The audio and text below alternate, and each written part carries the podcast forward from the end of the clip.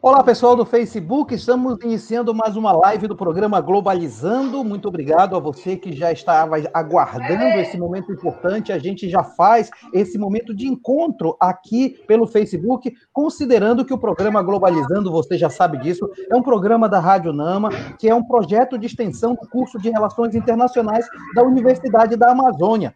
E é sempre bom saber, e você ficar por dentro, que este é um programa que a gente discute temas internacionais e suas interfaces nacionais, regionais e locais. É um programa que originariamente está na, na 105.5, a Rádio Nama, todo sábado, 8 da manhã, ao vivo. Mas em tempos de pandemia, a gente encontra novos caminhos. Então, inovando, a gente encontra o caminho do Facebook e vai fazendo, globalizando para você. Já se acostumou. Ao longo desse período, nós já discutimos a questão da OMS, já falamos de política externa brasileira, já conversamos sobre a questão cultural, já falamos sobre uma série de temas importantes no âmbito internacional. E não poderíamos deixar de abordar um tema dos mais importantes é, na, na discussão internacional e local, na conjuntura nacional também. Eu estou me referindo à, à, luta antirracista no mundo com reverberações no Brasil. E a gente fica muito feliz de poder estar contando com uma pessoa que é referência na área. Eu estou me referindo ao professor Ayala Colares de Oliveira Couto. Ele é doutor em Ciências do Desenvolvimento Socioambiental pelo Núcleo de Altos Estudos Amazônicos, lá da, da Universidade Federal do Pará é bacharel e licenciado em Geografia pela Universidade Federal do Pará, mestre também lá pelo NAIA, e é pesquisador do Núcleo de Estudos Afro-Brasileiros e professor do Programa de Pós-Graduação em Geografia da UEPA. Professor Colari Ayala, seja muito bem-vindo. Obrigado a todos e todas, obrigado pelo convite.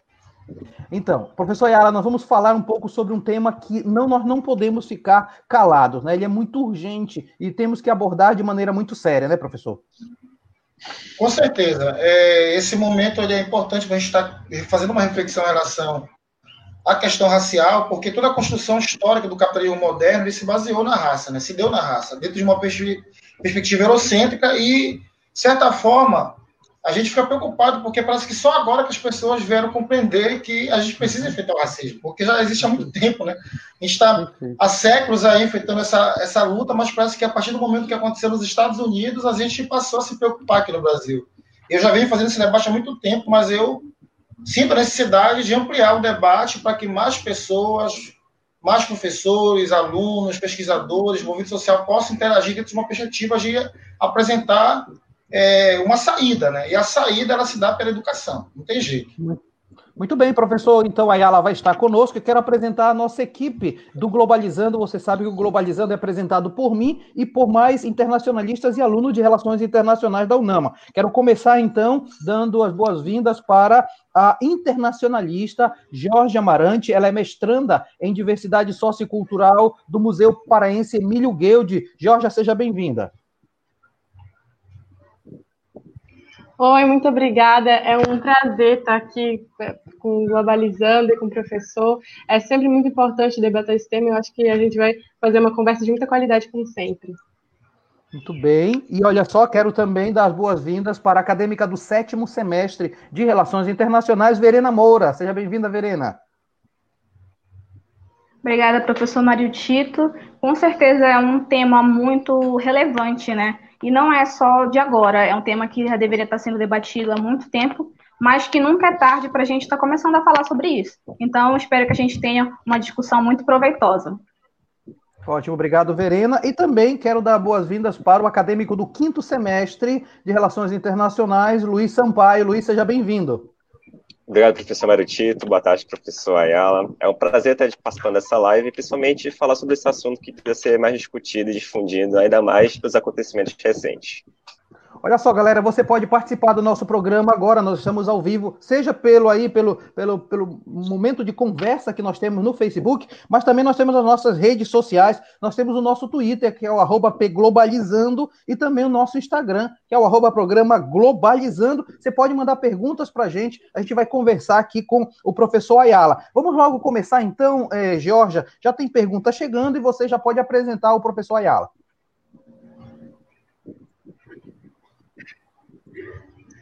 Sim, é isso aí. Olha, é uma, a pergunta do Igor Lafalce, que ele mandou no Instagram. Um beijo, Igor. E ele pergunta assim: como podemos lutar contra o preconceito mascarado que está entranhado na sociedade brasileira?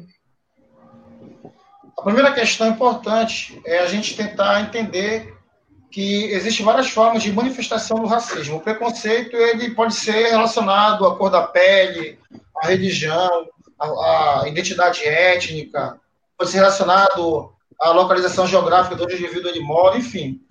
O conceito é muito mais amplo do que a questão do racismo. O racismo é apenas uma, uma das formas de preconceito. Né? Então, o preconceito ele pode se apresentar em suas múltiplas modalidades. Então, o primeiro elemento importante a gente tem que considerar realmente é entender que forma de preconceito se manifesta. É, desde de um preconceito que envolve discriminação em relação à população LGBTQ+, até mais ou menos uma população que mora na periferia, por exemplo, que é muito comum isso acontecer. Uhum. Mas o racismo ele acaba sendo extremamente perverso, por quê? Porque ele faz parte de uma história marcada pela violência contra uma população negra. Então, ela envolve discriminação, preconceito, ela envolve injúria racial, enfim. E é uma forma de violência que era é psicológica, é simbólica. Então, a maior forma de enfrentar isso é, primeiro, é começar a fazer uma desconstrução em relação ao racismo, porque a raça uhum. é uma uhum. invenção europeia. É uma invenção baseada numa perspectiva de dominação. E, professor Yala, nesse sentido, a, a, discussão que se coloca é exatamente desconstruir também aqueles mitos sobre a realidade brasileira que mascaram, que dizem, não, o Brasil não tem racismo. Recentemente, inclusive, dentro do site do Itamaraty, inclusive, uma pessoa foi convidada e disse, não, no Brasil não tem racismo. Já tem que desconstruir, inclusive, isso, né, professor? Acho que esse é o maior desafio nosso, porque a gente vive um momento extremamente conturbado no Brasil, onde é, as lutas em relação, por exemplo, a questão racial, elas vêm sendo tratadas como uma forma de mimimi, vitimismo, não é isso. Acontece que só a partir de 2012 nós tivemos a criação do Estatuto da Igualdade Racial. Então, os nossos uhum. avanços, eles são muito recentes. A lei de cotas, ela é recente também. A uhum. criação de uma lei que trata da questão ético-racial na educação básica é de 2003. Nós estamos falando de mais de 300 anos de escravidão. Então, estamos falando de pouco mais de 20 anos de políticas socioafirmativas. Então, como é que a gente vai enfrentar isso? Né? Acho que a maior saída é a política pública. E ocupar os espaços é importante para isso. Então, não é questão de mimimi ou vitimismo. O Brasil ele não alcançou a democracia racial. Defender a democracia uhum. racial acaba sendo, de certa forma, uma forma de invisibilizar a nossa luta. Muito bem. É, Verena, nós temos já notícias, nós recolhemos notícias e tem notícias a respeito dessa questão no mundo, né, Verena? Isso mesmo, Tito. A nossa equipe reuniu algumas notícias e a primeira é do portal de notícias da ONU, que diz que a Unicef retomou uma ação por uma infância sem racismo. Essa ação ela visa compartilhar ações e comportamentos sobre igualdade étnica com foco em crianças e adolescentes que é uma discussão interessante que a gente está fazendo aqui no Globalizando, que vai juntar um pouco. Luiz Sampaio tem informações para a gente, para a gente reunir essas duas informações e apresentar ao professor Ayala. Vamos lá, Luiz. Então, professor, ao longo da história, houve a naturalização de pensamentos e situações que promovem a discriminação racial, o que construiu a estrutura das sociedades ao redor do mundo. Ao mesmo tempo, diversos atos de resistência são observados, como a emenda, a emenda constitucional Consciência Negra e Transformação da Realidade, de 1994, que afirma que ser dever do Estado proteger a vasta herança cultural das comunidades negras em seu sentido histórico e em sua função diferenciadora. De maneira global, como o combate ao racismo estrutural, temos eventos como o fim do apartheid e os protestos após o assassinato de Martin Luther King Jr. E é isso aí, Ayala. Então, nós tivemos duas coisas. A questão do Unicef falando já na infância, a proteção por uma infância sem racismo, e agora a questão efetiva de um racismo estrutural. Como é que a gente pode conversar com nossos acompanhantes daqui do programa sobre isso? Bem, é, a primeira questão importante que a gente tem que analisar é compreender a história de luta antirracismo, é, que ela é uhum. antiga, mas a gente vai considerar aqui, por exemplo, quanto que os efeitos dessa luta nos Estados Unidos acabaram refletindo dentro de outras perspectivas, porque o, o enfrentamento ao racismo estrutural nos Estados Unidos começa com uma mulher. Rosa Parks, por exemplo, foi a mulher que foi presa, considerada culpada por não aceitar levantar do, da cadeira do ônibus para um branco sentar-se. Aquilo era a lei nos Estados Unidos. E a partir dali, Martin Luther King, é, Malcolm X e outros começam a se juntar em várias manifestações, enfim. Pessoas tiveram que morrer para poder, na verdade, conseguir nos Estados Unidos os direitos civis. E isso automaticamente, claro, que não eliminou o racismo, porque a, a, a condição política institucional dos americanos foi construída, construída nessa base. No Brasil, não precisou criar leis, foi muito mais complexo, porque ela foi se mantendo dentro de uma estrutura social. Né? E o que, que acontece? E na África do Sul, com a apartheid, também era, uma, era algo instituído pela política de Estado. Então, a grande questão é entender, Emanuel, nesse momento, é que não dá para a gente desvincular, por exemplo, o debate sobre a democracia ocidental com o racismo, porque toda a construção do que nós entendemos enquanto democracia ocidental é cristã, branca e é heteronormativa. E foi ela que construiu esse modelo, ou esse imaginário de mundo que nós estamos vivenciando hoje, que é um processo que se dá com a modernidade europeia. Então, se a gente não quebrar isso, a gente não vai conseguir quebrar o racismo jamais. Por isso ele se manifesta e se apresenta em vários países. O que a Unicef está fazendo agora, é, e o que os americanos estão é, fazendo em termos de recuo, isso nada mais é do que é, aceitar uma pressão, porque parece que para a gente, para nós negros, a única forma de conseguir alguma coisa é lutando realmente, é indo para cima. Uhum. Eu queria, inclusive, perguntar se, se, a, se, o Luiz, ou a Verena, ou a, Georgia, tem alguma consideração a fazer, porque o, o Ayala coloca uma coisa que eu acho importantíssima para nós aqui que estamos discutindo esse tema, não é isso? Comentando né, sobre a ação da Unicef, e é muito importante que a gente comece a trabalhar essa ideia de que o racismo não é algo comum, que não é algo normal, desde, desde a infância, porque assim aquela criança já vai crescer com outra consciência né, a respeito do tema. Então, acho que é bem bacana a gente trabalhar desde. para ir trabalhando o caráter da criança, vamos dizer assim, né? Então, acho que é bem importante que isso seja feito desde, desde pequeno, que é para quando tu crescer já tal, não ter um pensamento como a gente tem da maioria das pessoas hoje, que é normalizado, né? Então, vai tratando já desde uma raiz, vamos dizer assim. Eu acho, eu acho interessante que o Ayala coloca, exatamente porque a gente precisa começar a quebrar as estruturas que, que, que, reproduzem isso. Não é isso, Georgia? Essa reprodução de ideias que acaba acontecendo naturalizada, normalizada, não é isso? É verdade. É, eu acho que a gente, como a Verena disse, a gente tem que começar a discutir mais. A gente tem. Eu, é, eu, eu sinto que as pessoas têm um pouco de vergonha, ou sei lá, tabu de, de, de falar ah, sobre branquitude, sobre racismo, sobre pessoas pretas. Então, acho que a gente tem que abrir o espaço, não ter tabu, não ter essa, esse medo. Eu acho que tem que ser com respeito, é claro, mas tem que falar, tem que discutir, tem que perguntar, tem que se questionar por que eu estou aqui nesse espaço e a maioria é branca e a maioria é, diferentes de mim, por que, que não tem mais negros aqui nesse espaço e o que, que eu estou fazendo para mudar isso? Será se, se eu tenho uma, uma, um lugar de poder, um lugar de fala, por que, que eu não estou fazendo alguma coisa com isso? Se perguntar. Né? Acho que é por aí que a gente começa. Legal. É Verena, tem uma pergunta chegando aí para o professor Ayala, não é isso? Isso mesmo, professor Mário Tito. É, vamos lá para essa próxima pergunta. E a pergunta é da Naira Bahia. E ela está fazendo justamente pelo nosso Facebook. Então, a Naira pergunta qual é o papel da escola na construção de uma consciência antirracista desde a infância, que é justamente o que eu estava comentando ainda há pouco, né? Então, qual é o papel da escola nessa construção de consciência antirracista? Eu acho que a primeira questão importante é seguir o que está lá na Lei 10.639 de 2003, que institui obrigatório, é, institucionaliza a obrigatoriedade é, do ensino de história e cultura da África, mostrando, por exemplo, a importância dessa população na formação da sociedade e da cultura brasileira. A gente não pode deixar de esquecer disso. Mas isso ainda não é seguido por muitas escolas, porque isso depende também do material didático e de uma formação pedagógica com os profissionais de educação. A gente precisa ampliar, tanto é que no meu debate é esse. Né? Eu recentemente apresentei um projeto de especialização sobre esse tema na universidade, está em processo, que é para a gente formar o máximo possível de profissionais para tratar desse debate na escola, saberem trabalhar, inclusive, com material didático.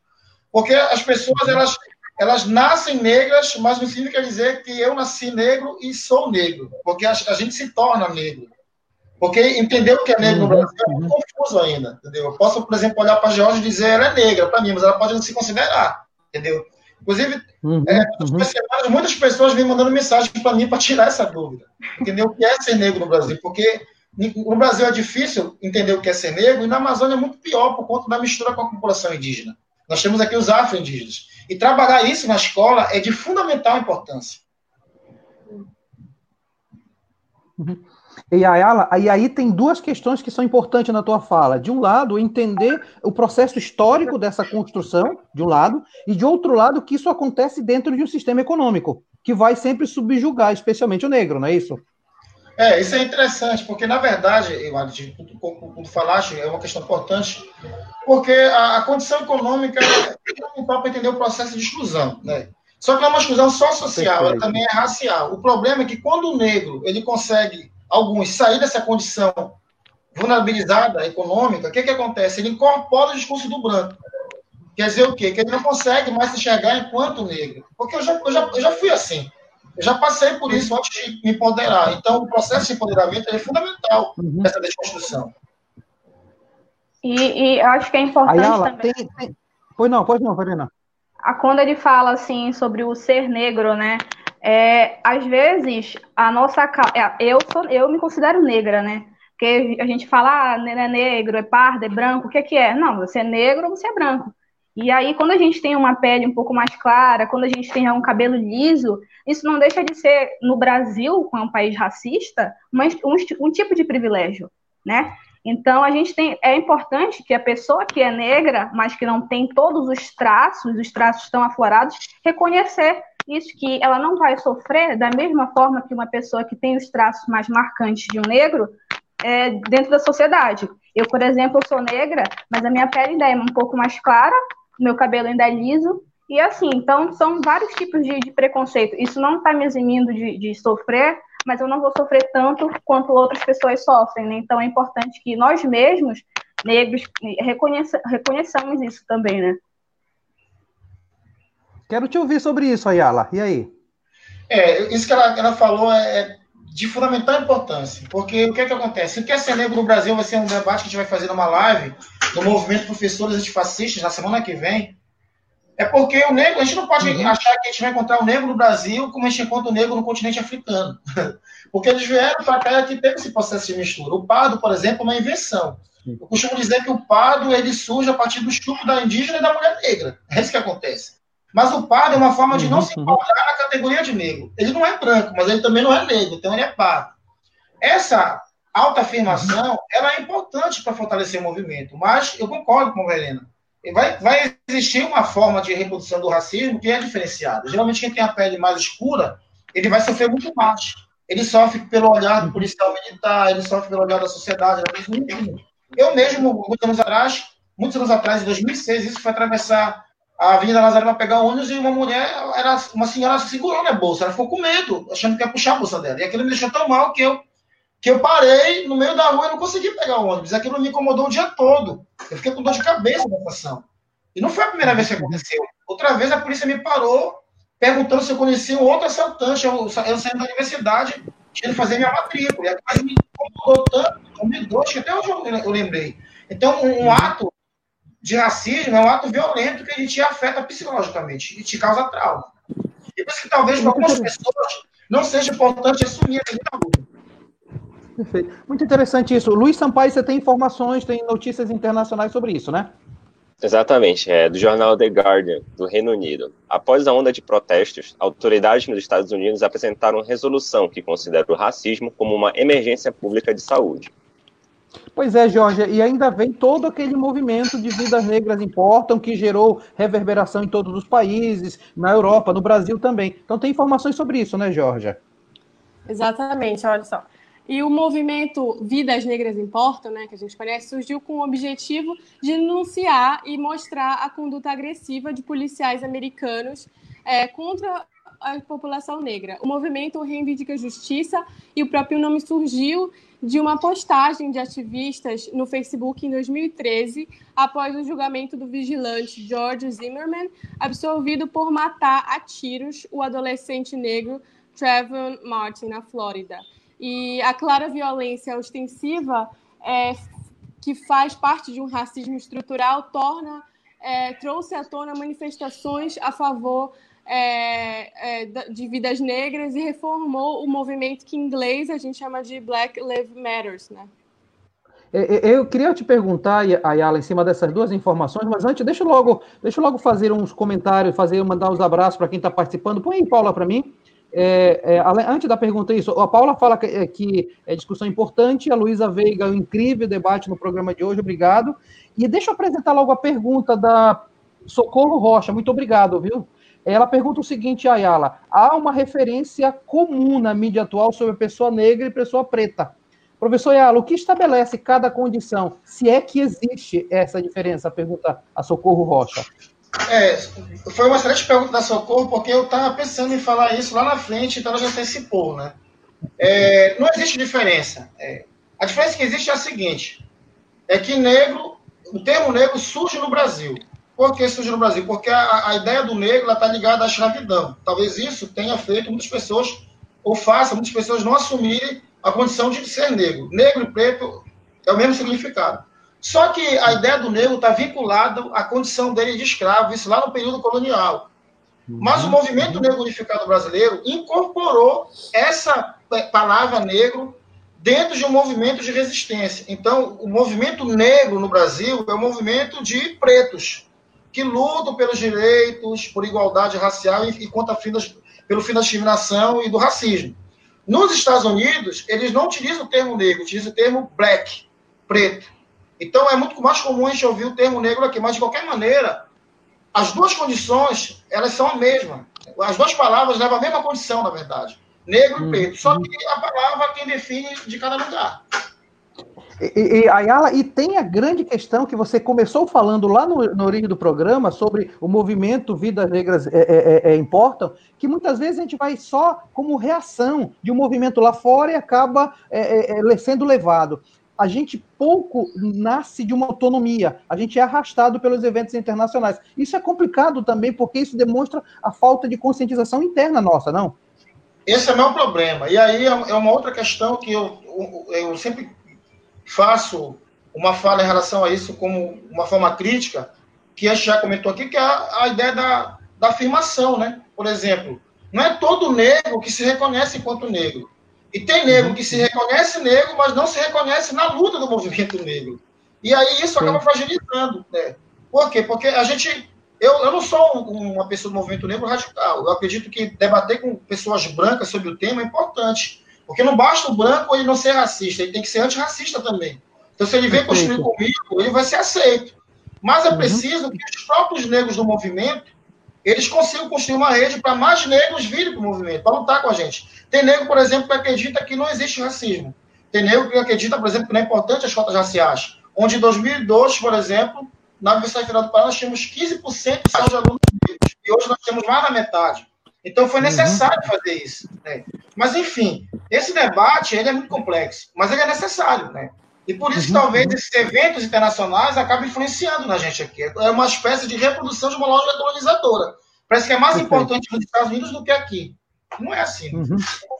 Eu, eu, não sei, tem uma questão que eu acho ainda mais interessante, né? Você, você diz assim, olha, nós estamos querendo fazer com que o Brasil, os brancos e tal, tem que ser antirracista. Mas a gente percebe o governo hoje, o governo brasileiro, tem na Fundação Palmares, eu sei que você vai, vai. Eu sabia que você ia ter essa reação, mas está lá, né? Ele vai tirar o zumbi, ele, ele faz coisas que, que, que é pior do que um branco fazendo, vamos colocar assim, né? Cara, eu, é, eu fico até mal só de ouvir o nome dessa pessoa aí. Só de, de, esse, cara, esse cara fez eu passar mal, porque eu sou quilombola, entendeu?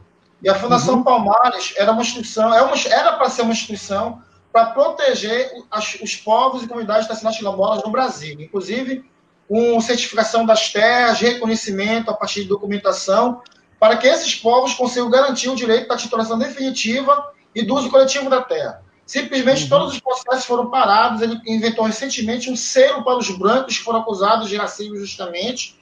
E o tempo todo é, uma, é um ataque ao movimento negro. Recentemente também atacou as pessoas de matriz africana e, e, colocou texto no Facebook é, saudando a, a princesa Isabel pela libertação dos escravos, colocando ela enquanto uma heroína. Não foi isso. Não existe fala uhum. sensata, não foi isso. Uhum. Tem toda uma condição por trás que levou a isso. Teve interesse econômico por trás. E isso não melhorou em nada a vida do Porça Negra no Brasil.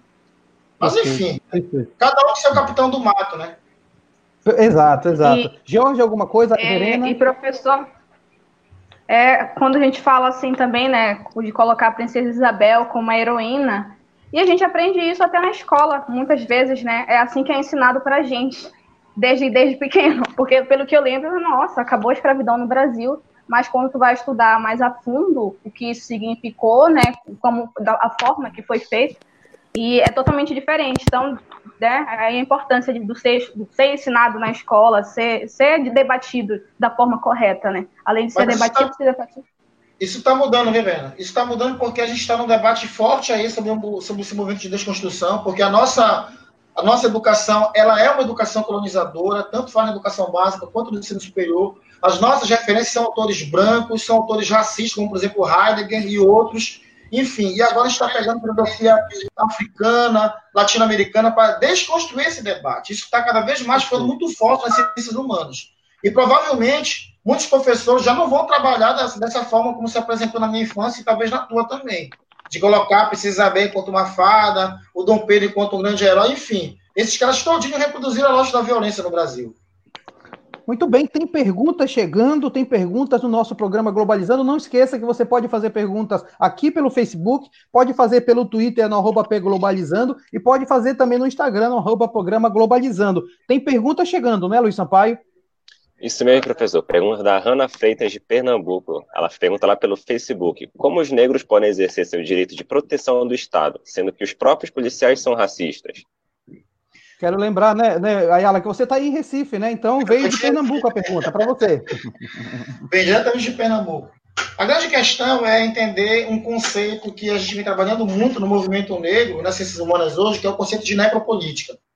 Então, o Estado brasileiro é um Estado necropolítico, que ele reproduz uma lógica de política da morte, tanto faz nas formas de organização do espaço, onde condiciona a população negra e pobre numa condição extremamente subhumana, precarizada, como também na, das forças institucionais da Polícia Militar. A Polícia Militar, ela reproduz o racismo institucional que vem em função do racismo estrutural. Esse é o problema. Então, por exemplo, a melhor forma hoje é a gente tentar fazer ou criar mecanismos de proteção da população negra em função de que hoje o olhar que o policial militar tem para essa população negra ainda é um olhar racializado, infelizmente, mesmo ele sendo negro. Então, ele reproduz uma lógica genocida do Estado necropolítico. Esse é o problema. E o pior de tudo é que a gente, quando vai denunciar, a gente denuncia, denuncia para os caras que matam a gente. Esse é o problema. Pois é, exato, exato. E aí fica meio complicado, cara. É muito complicado. Por isso que essa, essa luta é muito pesada para a gente.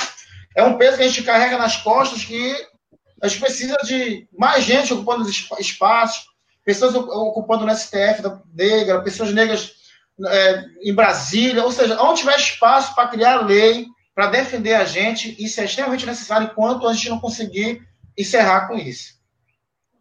Falar de proteção do Estado, né, Ayala, é sempre falar de, de, de, alguma coisa que a gente não tem certeza total. Porque o próprio Estado, de alguma forma, né, é, é, segundo a leitura, a leitura pós-colonial, a leitura marxista, sempre diz o Estado vai estar sempre do lado do mais forte, vai estar sempre com o aparato policial. Antes que você comente, eu só quero agradecer a participação da Ângela Santos, Obrigado, Ângela. Parabéns pela temática abordada. Volta um pouquinho, Paula, que eu não consegui ler tudo. É, de grande importância e atualizada. Obrigado, Ângela. E quem está participando também é o professor William Rocha. Obrigado, William. Imperdível. Grande William, nosso colega, hein, Ayala? Fale lá. Bem, é, assim, eu acho que a gente precisa, Mário Tito, ver o William, nosso colega hoje na Ciências Nacionais, o William já pedi já o passe já para comprar o meu passe nas Receitas Nacionais da UEPA lá e a gente articular essas relações aí, né? O EPA, o NAMA, no curso, eu tenho muita diferença nisso, né? futuramente. Mas assim, é, a grande questão, Evalio Tito, pela perspectiva marxista, a gente mentaliza pela luta de classes. Pela perspectiva pós-estruturalista, a gente mentaliza não só pela luta de classes, mas pela questão racial, né? E a gente vê, por exemplo, que o Estado está ali a polícia ela está em defesa da burguesia, mas ela também está em defesa desse modelo necropolítico genocida que faz parte da história da formação dos estados. Como eu te falei, por exemplo, alguns minutos atrás. A criação dos estados democráticos ocidentais se fundamentou em meio da população negra e população indígena. E isso se mantém. Então, a nossa democracia liberal ela é extremamente, para a gente, invisível. Ela não existe população negra, população indígena. Por quê? Porque uhum. as condições nas quais elas foram construídas, ela invisibilizou esses povos. Por isso que nós vivemos uma falsa democracia no Brasil. Perfeito. Eu, eu, eu, costumo dizer que o meu papel aqui no programa também é colocar pimentas nas coisas. Antes de eu falar da pimenta que eu quero colocar para você, eu quero agradecer à professora Érica Tupinambá e ao Pedro Tupinambá também, dizendo que, elogiando o programa, dizendo sempre maravilhoso esse programa, está dizendo que a Comissão de Relações Internacionais da OAB está presente aqui, muito obrigado, e o curso de Direito da minha querida Faculdade Cosmopolita se fazendo presente. Obrigado, professora Érica, pela participação. Qual é a pimenta que eu quero, quero colocar, Ayala? É exatamente essa questão de que hoje nós estamos vivendo um momento onde de pandemia e quem está efetivamente morrendo são negros, né, são negros e são pobres. Porque, na, na verdade, é um pessoal que está tá ali ou precisando trabalhar porque não tem o que comer e o governo não dá essa, essa, esse auxílio, e ao mesmo tempo aquela galera que ficou sempre na periferia. Então, essa é a pimenta que eu queria colocar para a tua, tua degustação agora. É, eu, eu, sempre costumo dizer, que foi até um texto que eu, publico, que eu vou publicar agora no livro que está organizando sobre a pandemia, que a gente vive um modelo necroeconômico, né? E isso está provado. Uhum. O que é mais importante, a vida ou a economia? Isso foi bem explícito em narrativas governamentais do que é mais importante, que é a economia mais importante do que a vida. A grande questão é que, como eu te falei anteriormente, a gente já vive uma condição extremamente subalternizada e subhumana nas periferias. Mas desde os anos 80, que o modelo neoliberal, ele vem vitimando essa população. E agora, a crise de pandemia, ela só veio consolidar aquilo que lá atrás já foi iniciado, né, com a política neoliberal. Porque essa população que está vulnerável porque ela tem que trabalhar, porque ela mora em bairros populosos, porque tu tem uma casa com quatro, cinco famílias num cômodo pequeno, porque eles não trabalham de carteira assinada, porque eles não têm auxílio do governo e porque eles não têm plano de saúde, depende do sistema de saúde público, que é extremamente precário. Então, uhum, são essas uhum. pessoas que se colocam na condição de morte. Então, o vírus também é seletivo. Ele não, ele não, não atinge só pessoas né, com, que têm problema de saúde, mas também atinge pessoas que têm uma condição socioeconômica extremamente limitada. Exato, nós, nós, nós não estamos no mesmo barco, estamos no mesmo mar, mas em barcos diferentes. Diferente. Né? É, diferentes, é isso aí. Georgia, tem, você tem informações de, de, de, mídias internacionais, não é isso? Exatamente, do Jornal da Angola. Papa Francisco declara preocupação com a situação da população negra dos Estados Unidos e condena racismo e violência do país essa informação é importante porque vai complementar também o que a Verena vai nos falar agora sobre essa discussão. Verena. Exatamente, Mário Tito. E eu vou dizer que a atual onda de protestos antirracistas se iniciaram nos Estados Unidos após o assassinato de, do George Floyd em, no último dia 25 de maio por um policial branco. Então, os protestos pacíficos se espalharam por todos os estados do país, recebendo forte resistência da polícia, que respondeu aos manifestantes com extrema violência e intolerância. Os protestos em apoio ao movimento Black Lives Matter se espalharam pelo mundo, chegando aqui no Brasil, com protesto de, de, do movimento Vidas Negras Importam, pedindo justiça pelos jovens negros assassinados pela polícia e questionando justamente o racismo estrutural, desculpa, o racismo estrutural presente no Brasil. Professor Ayala, é, essas são duas questões importantes. A questão do racismo, que precisa ser condenado de maneira formal, e quanto mais autoridades falarem, é, logicamente isso é um reforço na luta, mas ao mesmo tempo é um movimento da sociedade civil, especialmente. Se você esperar só do governo, não vai sair, não é isso? É, não tem como, como sair só do governo, a gente precisa deixar registrado isso aqui. Inclusive, no Brasil nunca houve caso de condenação por crime de racismo, embora nós já tenhamos aí presenciado em vídeos em matéria de jornais casos, atos racistas, mas as pessoas nunca foram condenadas, né? Uhum, e uhum. só para ressaltar também, mais ou menos duas, três semanas atrás, tentaram organizar em Belém um ato, uma, uma manifestação antirracista, e a polícia ela foi extremamente equipada com cavalaria, com rotan, como se fosse uma guerra para impedir a manifestação. Ali eu vi como o racismo estrutural ele se manifesta em muitas instituições. Porque quando o pessoal do outro lado faz manifestação, o tratamento não é o mesmo tratamento. Eu vi ali um cenário de guerra, inclusive pessoas foram presas sem estar no movimento e foram colocadas no sol, no pátio da seccional de São Brás. Então, para você ver só como é que, que a nossa luta é bem pesada mesmo. Né? Porque a gente precisa provocar o Estado, mas o Estado parece que não está preocupado em querer debater com a gente esse, esse, esse movimento. Né? E a polícia nem muito menos também interessada em ter uma perspectiva mais cidadã de vigilância que possa, por exemplo, impedir essa manifestação, manifestação da violência racial, né? Porque a polícia ela reproduz isso, infelizmente. Perfeito, perfeito. Ó, tem pergunta chegando, Georgia. Tem pergunta dos nossos, dos nossos acompanhantes, espectadores aqui do nosso programa.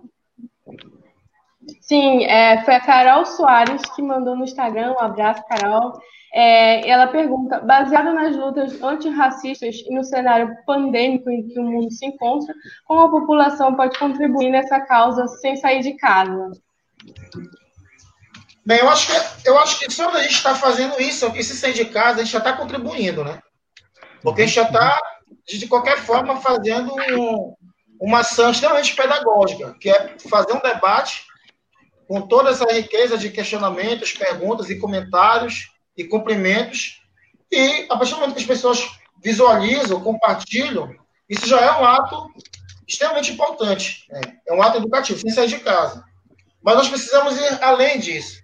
Precisamos trabalhar isso na universidade, na escola pública, a gente precisa nos centros comunitários, a gente precisa nas igrejas, a gente precisa se aproximar das pessoas que realmente precisam ouvir sobre esse tema. Porque uma coisa é falar com vocês, alunos de relações internacionais, alunos de mestrado e professor universitário. Outra coisa é falar para as pessoas que trabalham na feira da Terra Firme, por exemplo. São contextos uhum. extremamente diferentes. E precisa, uhum. a gente precisa ampliar o debate e sair desse espaço quando a pandemia passar e criar esse processo formativo. Eu achei muito interessante, Ayala, você levantar aquela possibilidade de uma pós-graduação para professores e para educadores nesse nível, porque eu acho que isso é uma saída também, né? Você capacitar dentro dessa mentalidade do ponto de vista, inclusive, formal, né? Isso, são duas atividades que a gente está fazendo através do EAP, tentando fazer, só que eu vim para o pós-doutorado aqui ficou congelado um pouco, que seria a, a, a especialização né, que eu vou chegar agora, eu vou tocar o barco, e um curso de formação uhum. para os movimentos sociais Legal. e pessoas interessadas. Né? E a gente pretende fazer isso assim que chegar. Porque nós já temos o cursinho quilombola, nós colocamos 26 alunos quilombolas na Universidade Federal do Pará, fica lá em Angapi, onde tem oito comunidades quilombolas. Há quatro anos nós temos esse projeto, e uhum. nós saímos de zero alunos para 26 alunos que hoje fazem a Universidade Federal do Pará. Isso um, para a gente foi uma vitória. Georgia,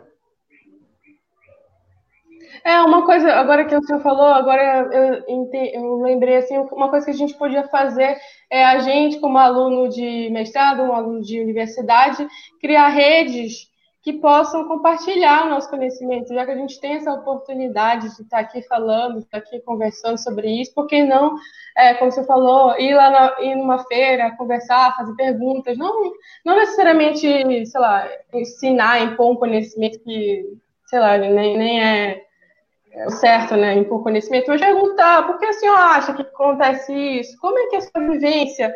Uma espécie de, de, de debate, de diálogo mesmo, uma coisa mais dinâmica para essas pessoas que talvez nunca tenham tido essa noção, assim, esse, é, se perguntado, começarem a realmente criar essa pulga e falar, ah, pô, por que eu, por que eu é, passo, como é que eu posso mudar, o que, é que eu posso fazer, e aí ampliar criar as redes, né, com, tanto com a universidade, mas com movimentos de sociedade civil, para poder é, ampliar esse debate. Eu vi muita gente falando nas redes sociais, é, compartilhando nas redes sociais livros e, e filmes e dicas, isso é muito legal, mas eu acho que esse diálogo, esse, essa troca é muito mais importante, porque eu acho que faz é, mudar muito mais rápido. Né? É, tem um é... projeto não, vai, vai, vai, depois eu falo, falo.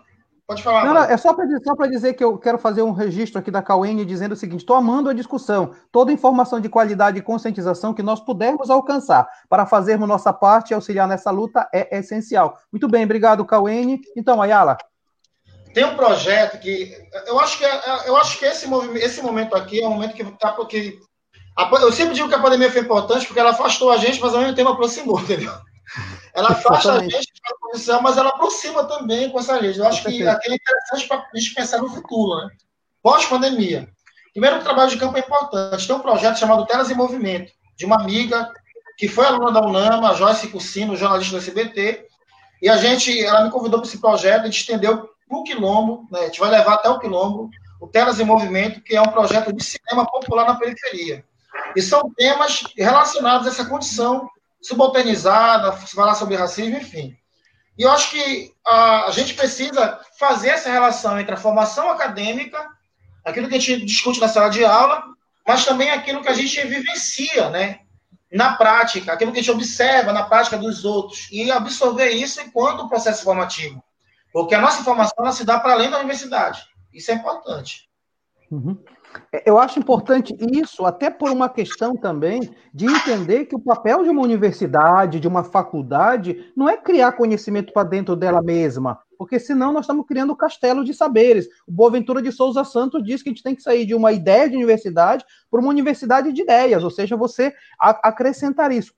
E esse é uma, essa é uma discussão importantíssima, né? Que a gente precisa transformar isso nessa perspectiva. Mas antes de continuar, antes de eu passar a palavra para a Verena, Ayala, eh, você já falou várias vezes da questão quilombola, né? E, e para o nosso, pro nosso, aquele que está acompanhando o nosso espectador aqui do Globalizando, fala para a gente como é que é um pouco essa estrutura de organização dos quilombolas e, e o processo de construção de direitos para cada uma dessas comunidades. Bem, a questão, foi bem falar porque talvez as pessoas não consigam entender, porque eu falei como se todo mundo soubesse como é que é, né? Mas não é assim, peço até desculpas. Bem, as humanidades reminiscentes quilombolas ou povos tradicionais quilombolas são povos originários da relação do passado escravocrata do Brasil. Então, são os grupos sociais subalternizados que resistiram àquele processo de escravidão e se refugiavam em algum local. Ou se deu por uhum. resistência ou por doação. No caso do, do, do Pará, a maioria das comunidades quilombolas, ela, ela se formou a partir da doação das terras. Por exemplo, eu sou de um quilombo chamado de Minas Jesus de Pitimandeu, que eu convido vocês um dia para conhecerem, que é o quilombo tem várias ações desse quilombo. É uma mini África, é uma mini África. E lá nós fizemos um processo de construção da identidade, porque eles não se reconheciam, grande parte não se reconhecia. E é muito recente esse processo de reconhecimento da identidade quilombola. Isso se deu, pelo tempo que pareça, a partir de 2003 para cá, quando as leis uhum. de igualdade racial, quando a de cotas, a partir da lei 10.639/03, enfim. Isso foi importante porque a gente começou a ter acesso nessas comunidades e começou a formar. Então, eu saí de lá para estudar em Belém, morei na Terra Firme, e voltei depois de lá para empoderar a população. Né? demorou, claro, até achei que eu vou ter, vou ter tarde. Então, essas organizações, elas dependem da relação com a natureza, da pesca, da farinha, uhum. uma relação de equilíbrio, enfim. Mantém as gerações ancestrais, identidades, tem lá o pajé, o benzendeiro, o curandeiro, ou seja, aquilo que nós não temos em Belém mais, nós encontramos lá. Inclusive aquele cara que vai curar a dor na costa do Tito, do Mário Tito, por exemplo. Estou tá precisando, lá, tá? Estou precisando. Vai ser o Tio então. Só que está acabando. O problema é que o processo de modernização está acabando. O quilombo mais próximo de Belém mais próximo da gente é o quilombo é, de Abacatal, que fica ali na Nideu. Uhum, uhum. Jorge, você tem participação, você gostaria de falar, né, Jorge? É, não, é, é que eu lembrei, é que eu faço mestrado em diversidade cultural. E a nossa seleção foi, foi. Eu nunca tinha visto uma seleção tão legal assim. Eles tinham cota para quilombolas, é, comunidades, comunidades indígenas e comunidades tradicionais. E, e 50% da minha sala é, não, não, é cota. Eu achei, eu achei muito legal, porque a gente normalmente não vê isso nas instituições, né? A gente, quando eu, quando eu olho, por exemplo, é claro que a, a UNAM ela é uma universidade privada, mas assim, quando eu olhava para o meu ao redor, eu não, não via, eu não vi nunca um, um indígena, né? Eu não vi muita diversidade. Eu acho legal isso é, do, meu, do meu programa, por exemplo, Diversidade de Produção Cultural, a gente tem gente de, de quilombo, a gente tem gente de comunidade, a gente fica vai tá marcando de ir para a comunidade do outro, pesquisar, porque, e eles fazem as, as pesquisas da, das comunidades deles mesmos, pra, pra deles mesmos, para depois voltar o conhecimento para usar, enfim, nessa comunidade. Isso é muito legal. Muito bem, Jorge. Nós temos muito orgulho de poder é, ter colocado gente de relações internacionais nesse mestrado que é tão importante. Você vai lá, com certeza está representando o nosso curso muito bem. Verina, tem você tem notícias, né, para gente? Temos notícia internacional aqui do jornal Al Jazeera do Catar. Então, em 54 países 54 países africanos assinaram uma carta direcionada ao Conselho de Direitos Humanos da ONU e o objetivo era justamente pedir que a entidade realizasse um debate a respeito da violência policial contra a população negra. Legal, então países africanos. E Luiz tem também informações sobre a questão Estados Unidos e Brasil, né?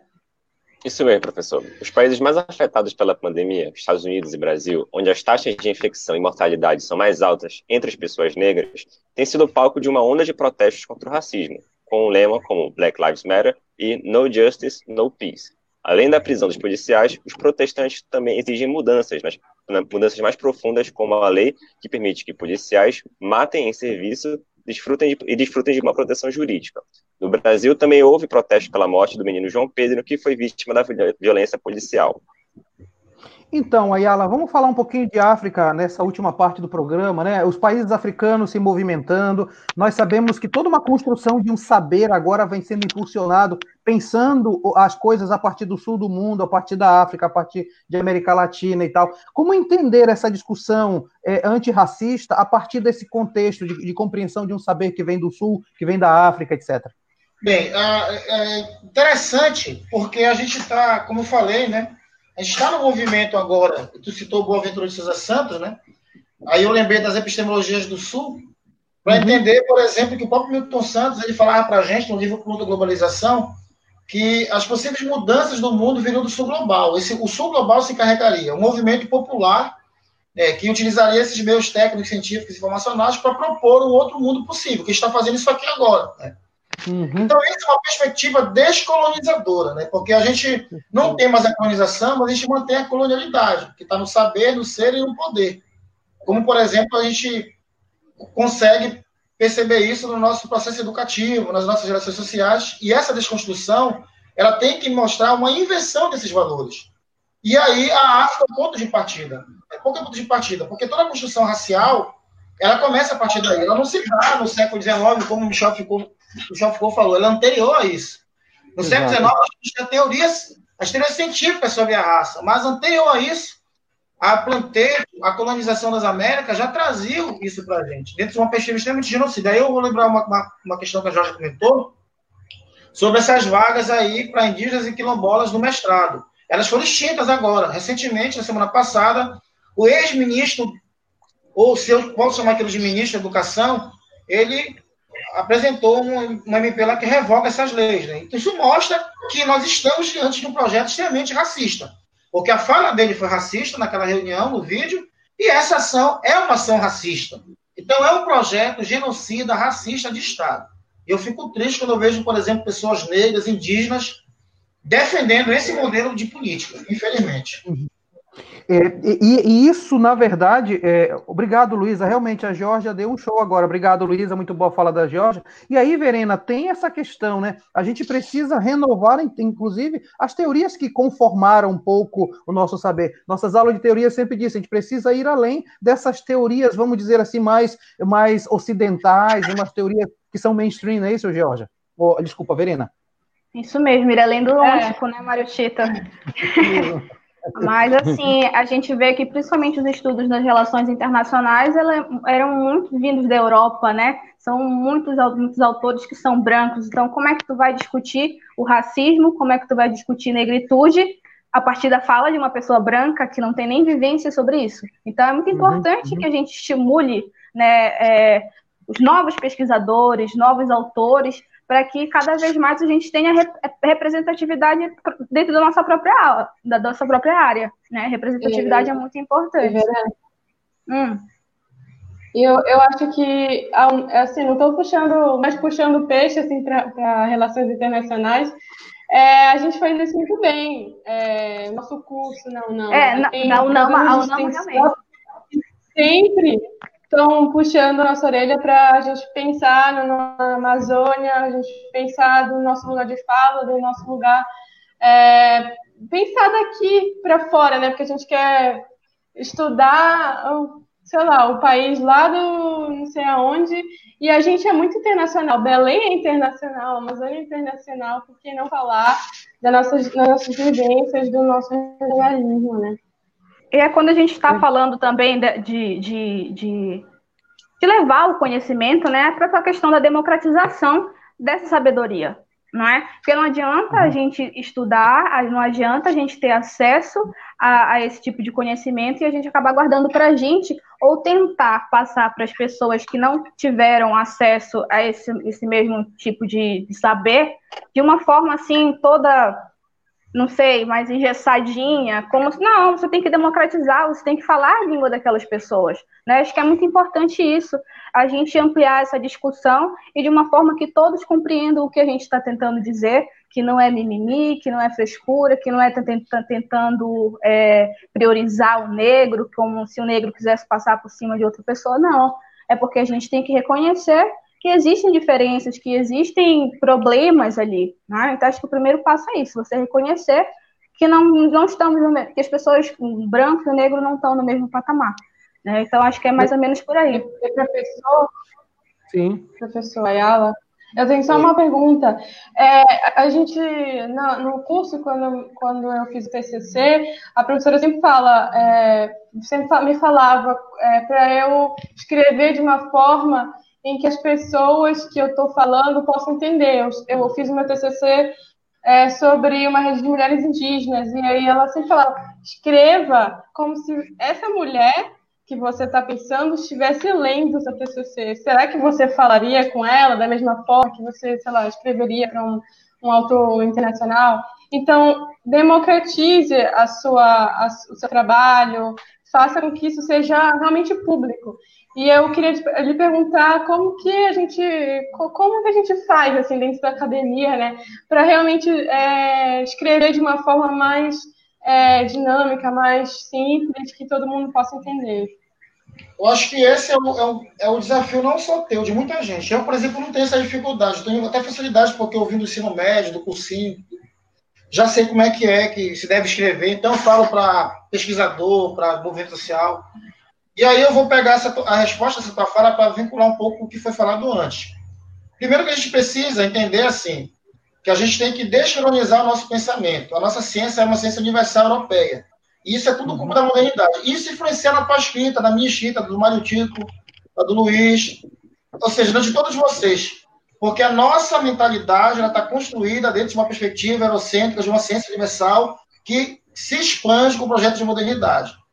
Quando tu fala, por exemplo, tu precisa escrever para indígena, tu está considerando uma outra perspectiva, que não é eurocêntrica, mas é aquela que representa uma necessidade emergencial de estudar a partir dos autores latino-americanos, de autores que falam sobre os indígenas, mas que são das regiões onde tem indígenas. Uma coisa é o Durkheim falar de índio, outra coisa, por exemplo, é o Viveiro de Castro, brasileiro, por exemplo. São coisas diferentes. E claro que sempre considerar o lugar de fala. Jamais tentar falar pela indígena, mas descrever o que a indígena falou. E se ela falou nós vai, tu tem que escrever nós vai também, porque é a fala dela, é o lugar de fala dela. E essa é a forma mais didática e correta de apresentar um trabalho para que ele seja, de certa forma, lido e entendido. Né? E a gente precisa fazer esse esforço. Acho que desde o primeiro, da, da primeira página, você tem que fazer esse esforço, não ficar naquela parte, primeiro capítulo teórico, segundo capítulo histórico, terceiro capítulo empírico. Acho que desde o início, tu tem que estar tá te colocando e colocando os personagens ou os sujeitos da, da tua pesquisa no teu trabalho.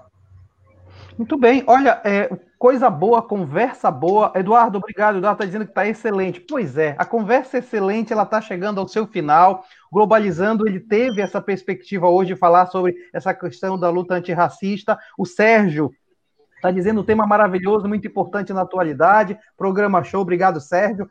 E assim, a gente quer concluir agradecendo, viu, professor Ayala, pela sua disponibilidade em estar com a gente. Foi muito boa. Você já tinha vindo no Globalizando antes, já, já fazia um certo tempo, né, Ayala? Já algum tempo atrás. acho que quando era professor da UNAMA. Exato, exato. Era da UNAMA. Isso. E aí eu te agradeço muito pela disponibilidade e pelas reflexões sensacionais, que com certeza isso vai instigar ainda mais a gente a continuar uma luta que é uma luta que não vai parar agora e não pode ser só movida pelos grandes eventos, né, Ayala? Muito obrigado. Eu agradeço o convite. Estarei sempre à disposição, se tiver a meu alcance. Eu acho que geralmente dá, né, na pandemia. E espero Sim. que a gente consiga aí, enfim, né, sair da pandemia todo mundo bem e disposto a continuar construindo alguma coisa produtiva e positiva, né? Porque o, o pós-pandemia vai ser o período mais dramático para todos nós. Não sabemos se a universidade vai voltar, se nossas vidas vão voltar, se vão resolver alguma coisa, enfim, a gente está nesse, nesse grande ponto de interrogação. E eu espero que, encontrar vocês com saúde, que todos nós estejamos com saúde para poder estar tá firmes e, e fortes nessa luta aí, beleza? Eu agradeço e boa tarde a todos e todas, bom sábado e até a próxima. Muito obrigado. Olha, eu quero agradecer a galera que está participando. Tem, coloca aí para mim, Paula, de novo. Teve gente que participou agora no finalzinho, né? A Luísa Veiga, dentro de todo esse problema das diferenças raciais, o discurso da meritocracia acaba sendo utilizado para justificar a não manutenção dessa desigualdade, isso mesmo.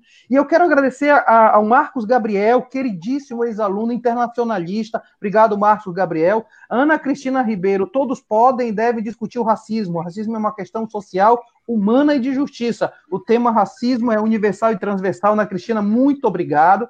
E olha só, quero agradecer então agora a começar pela pela Georgia Amarante, internacionalista, é mestranda lá no Museu Emílio Guilde. E, Georgia, parabéns pela sua participação. Muito obrigado, viu, pelo, por estar no Globalizando. Muito obrigada, gente. É muito, eu estou muito feliz de sempre estar aqui com, com vocês discutindo é, conversas de qualidade. É, eu queria agradecer ao professor Ayala por todo esse conhecimento compartilhado. É, muito obrigada mesmo. Muito obrigada, gente. Muito obrigada, professor. E não percam a próxima live. Muito bem. Verena Moura, sétimo semestre, pensando no TCC, mas discutindo temas tão importantes, né, Verena? Obrigada. É isso aí, professor. É, obrigada, professor não é verdade? Mas é importante. Obrigada, professor Ayala, obrigada a todo mundo que acompanhou a gente até aqui. E aqui a gente já discutiu só um pouco, né, uma pequena parcela do que é essa luta antirracista. Então, sempre que você tiver a oportunidade de buscar aprender mais sobre isso, vá atrás e continue acompanhando a gente aqui no Globalizando, e com certeza a gente vai estar trazendo mais temas de grande relevância. Obrigado, Verena. E Luiz Sampaio, quinto semestre, muito obrigado pela sua participação, Luiz. Obrigado, professor Mário Tito. Foi um prazer participar dessa discussão. É, obrigado, professor Ayala, também, por repassar os conhecimentos, colaborar com a conversa. A conscientização é fundamental, a luta é diária, mas é necessária. Muito bem, obrigado, Luiz. Olha só, galera, o Globalizando vai ficando por aqui, não se esqueçam, a gente tem vários canais. Esse programa ele tá, vai ser editado para ir lá ao vivo na Rádio Nama, sábado que vem, 8 da manhã, nosso horário na Rádio Nama. Nós vamos transformar isso em podcast, que é o nosso famoso Globecast. Você vai ter toda essa discussão também é, é, nas várias nossas redes sociais. E no próximo sábado, nós vamos discutir a questão indígena aqui no programa Globalizando. Você não pode perder. Ayala, muito obrigado, obrigado mesmo, galera, obrigado, muito obrigado. Galera. Tchau, pessoal, muito obrigado, viu? Tchau, galera. Tchau, bom sábado, saúde a todos aí. Tchau.